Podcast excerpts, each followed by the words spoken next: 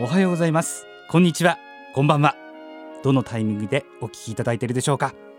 エア G FM 北海道の高山秀樹です。このポッドキャストは北海道の FM ラジオ局エア G で毎週日曜日午前6時から放送中の朝倉という番組のスピンオフ番組としてお届けします。この番組朝倉とも縁が深いバイオリニスト元作協札幌交響楽団のコンサートマスターの大平真由美さんの声をお届けします。ご存知の方もいらっしゃるかと思いますが大平真由美さんは2019年筋力が徐々に低下し声が出なくなるなどの難病 ALS 筋萎縮性側索硬化症であることを公表し日々過ごしていらっしゃいます。時にパソコンの視線入力で言葉を紡いだり音声装置を使って自分の気持ちを発信していらっしゃいます。かねてからファンの皆さんを最も大切にそして地域社会貢献を積極的に行ってきた大平真由美さんの皆さんに送る新たな声メッセージとアーカイブをぜひお聞きください。それでは全国の大平真由美さんファンに送る朝倉スピンオフポッドキャスト。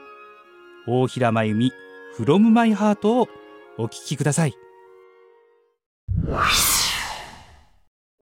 皆様おはようございます。大平真由美です。秋のある夜カーテンの隙間からとても明るい光が見えました。あもしかしたら。そう。月に違いありません。私の心は嬉しさと懐かしさでいっぱいになりました。まるで幼馴染に会った時のようでした。そう、お月様は私にとって幼馴染なのです。子供の頃からずっと話しかけてきました。高校時代に東京に引っ越した時も、その後アメリカに留学した時もずっと一緒でした。神秘的なその光は世界中で人々を魅了し続けています。日本では、かぐや姫が月に帰っていったり、うさぎがお餅をついていると言われていますね。イギリスに古くから伝わっている東洋書マザーグーツでも月に関する話は有名です。ドビュッシー作曲の月の光、映画音楽でも満身に作曲のムーンリバー等々、月にちなんだ名曲もたくさんあります。月光という愛称で親しまれているベートーベン作曲のピアノソナタには私は格別な思い出があります。夕食後にピアノの前に座り、第一楽章を楽しんでいた父の背中を毎日のように見て育ったからです。独学でピアノを奏でる父の音色を聞きながら、私はその後ろで出題するのでした。本当に懐かしい。満月の夜に、そわそわして寝つけない、といった経験はおありですか？私はしょっちゅうあります。野生的な本能なのでしょうか？狼が満月に向かって逃亡をするあのイメージですね。ちなみに私の動物占いは、狼なのです。満月といえば、強烈な思い出があります。アメリカ時代に遠足旅行で山の中の湖畔に行った時のことでした。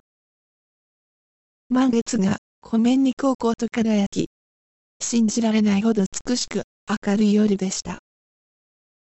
神秘的な静けさの中、私は急にバイオリンを弾きたくなり、湖に向かって弾き始めました。はじめは静かに、恐る恐ると。でもそのうちに、バッハの無伴奏曲を夢中になって弾いていました。知ってるソナタとパルティータを全部弾いたのを覚えています。究極の幸せでした。その同じ月が思いがけなくも、カーテンの隙間から見えたのです。私を励ましに顔を見せてくれたのでしょうか。お月様ありがとう。急に現実的な話になりますが、その月の土地を娘たちの誕生日にプレゼントしたら、とても感動してくれました。最後に、私が今、毎日聴いてる曲をご紹介したいと思います。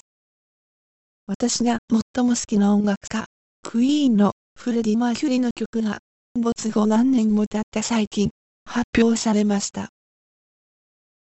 フェス・イット・アロンというタイトルのその曲。フレディが病気を患い、死を意識してこう歌っています。そして最後に、好きなその輝きを失った時、たった一人で向き合わなければならないのだ。好きな輝きを失った時、たった一人で向き合わなければならない。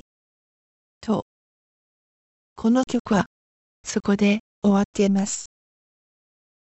いつも心に音楽を。大平真由美でした。